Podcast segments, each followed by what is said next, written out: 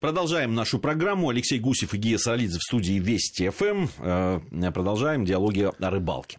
Ну что ж, э, э, ну, напомним, мы пообещали напомнить о каких-то самых простых таких способах все-таки э, ну, спасение своей жизни, я бы сказал, и здоровья. Э, при, вот, когда весной люди идут на рыбалку. То, Не забывайте голову с собой взять. Не забывайте голову, оставляйте автомобили на берегу. Это, это, это, ну, это вот с этого, да.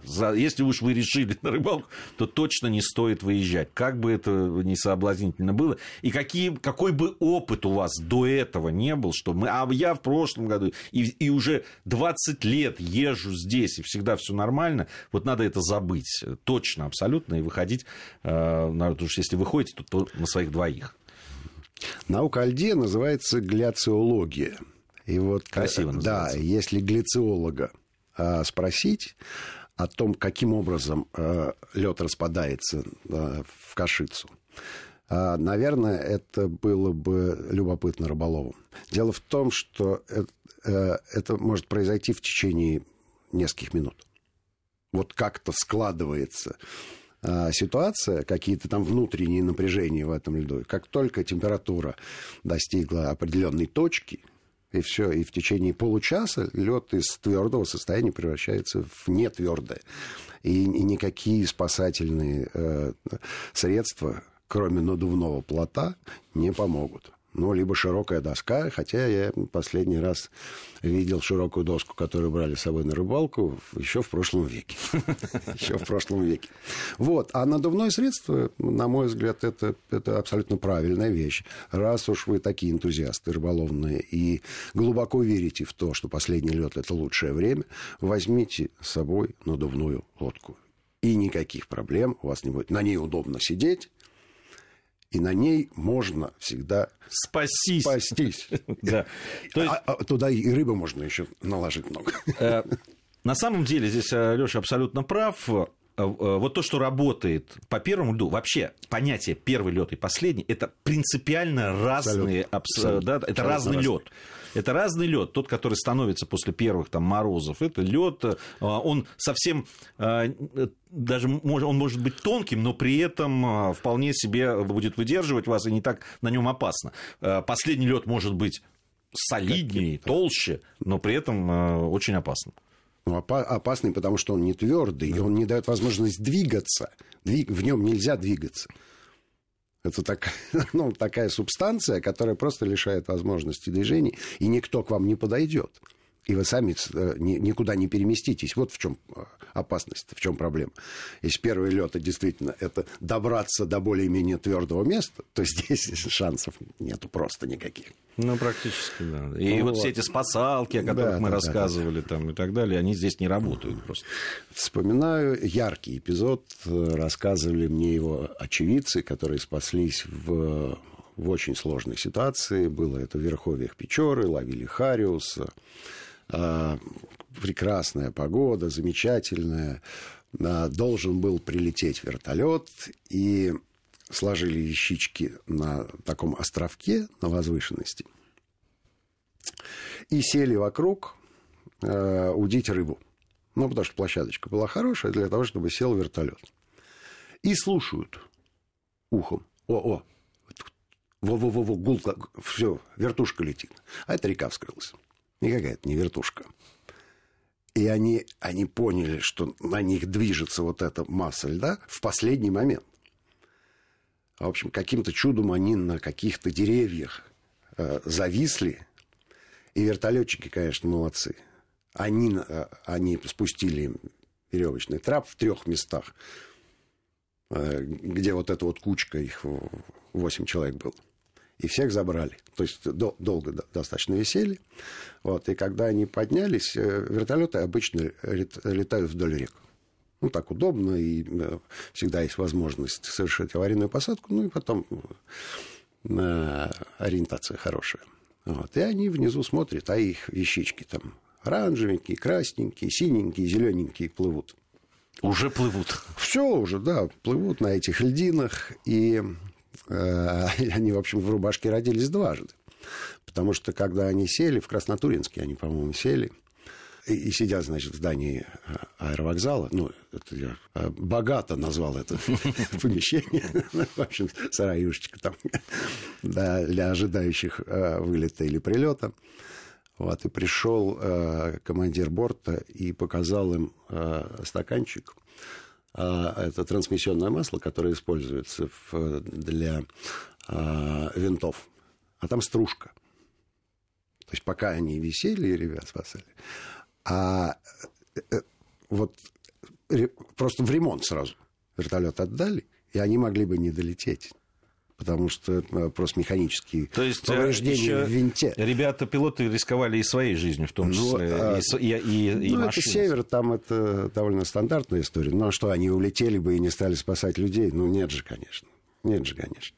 Любопытно, что один из энтузиастов этой экспедиции да, потом уже по хорошей погоде э, отправился в эти места и прошел по всем деревням, а, мимо которых проплывали вещички, и часть вещей нашел. Это блистательная история. С таким юмором можно эту историю закончить. Но ребята, когда рассказывают, ну, у них в глазах просто ужас. Ну, потому что это стихия, это река. Ну, и, и куда ты денешься? И это при том, что они, видимо, а, когда они сидели, они сидели на абсолютно нормальном льду, совершенно... Ну, так они вертолет ждали, конечно. Который должен был туда сесть. Вот. То есть лед вот в одну минуту, в одну минуту просто превратился в опаснейшую бурлящую субстанцию. Хотя сидели, да, ловили рыбу. И они еще думали, что вот, вот сейчас еще чуть-чуть рыбки заодно половим. И клев был хороший. А потом...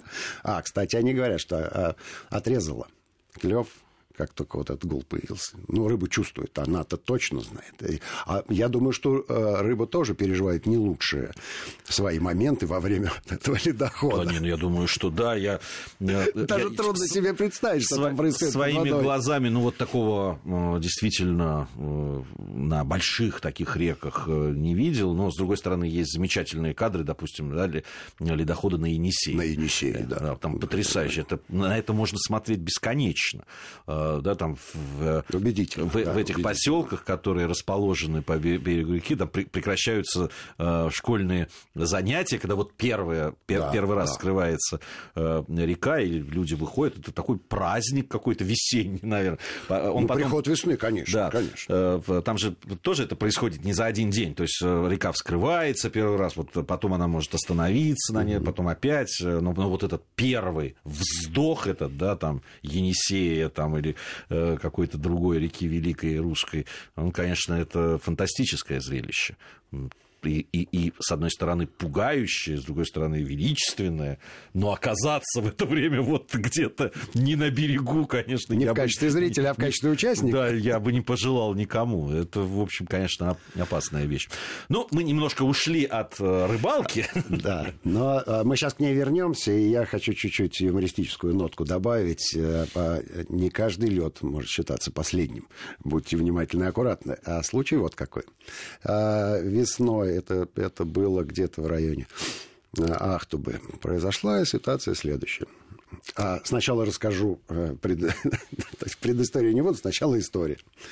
Вот, отлично, ловили здесь э, буквально две недели назад. Давайте, все. Просверлили лунки чуть-чуть. Глубина небольшая, и не клюет ничего. Ну, час-два. А потом сообразили, что произошло. На старый лед пошла вода сверху.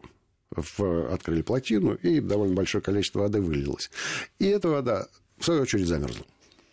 И получилось, что между льдом, на котором мы сидели, и предыдущим льдом... Вода. Э, просто вода. Просто вода, нормальная совершенно. Но рыбы вода, там точно нет. Вода и сантиметров 50 этой воды. То есть вот, вот последний-то лед был там внизу, и надо было его пробурить. А, а сообразили, потому что, ну, в общем, знали эти места и, и знали, что вот здесь должно быть поглубже, а, а там нет. и насверлили довольно большое количество отверстий, и выяснилось, что э, везде одинаковая глубина. Ну, кстати, это, довольно, это довольно распространенная вещь, да. когда я и на подмосковных водоемах я оказывался бывает, в ситуации, когда бывает. сверлишь, и это зимой угу. бывает, да, была да. оттепель, вода э, попала, потом угу. замерзла и угу. осталась вот между этими слоями. И, и тоже опускаешь, да, господи, да что ж такое, да. сидишь, вроде да. большое какое-то водохранилище, вот тебе, а тут 25 сантиметров тебе. И пока решишь, в чем дело, пока поймешь, конечно, проходит какое-то количество времени. А, ну что ж, у нас э, минута буквально до конца нашей программы сегодняшней. Э, если резюмировать, э, все-таки подвергаем мы большому сомнению. Смотрите, да, последний лет, мы, ну, действительно, мы упоминали, что он может совпадать просто с ходом рыбы, вот этот вот период, когда лед ломается. Но на большинстве водоемов все-таки понятие последний лед, во-первых, оно протяженное по времени, и думаю, что связано оно с появлением воды, обогащенной кислородом. То есть это довольно длительный период. Как только начинает э, немножко подтаивать, э, рыба проявляет большую активность, чем зимой, и более успешно ловится.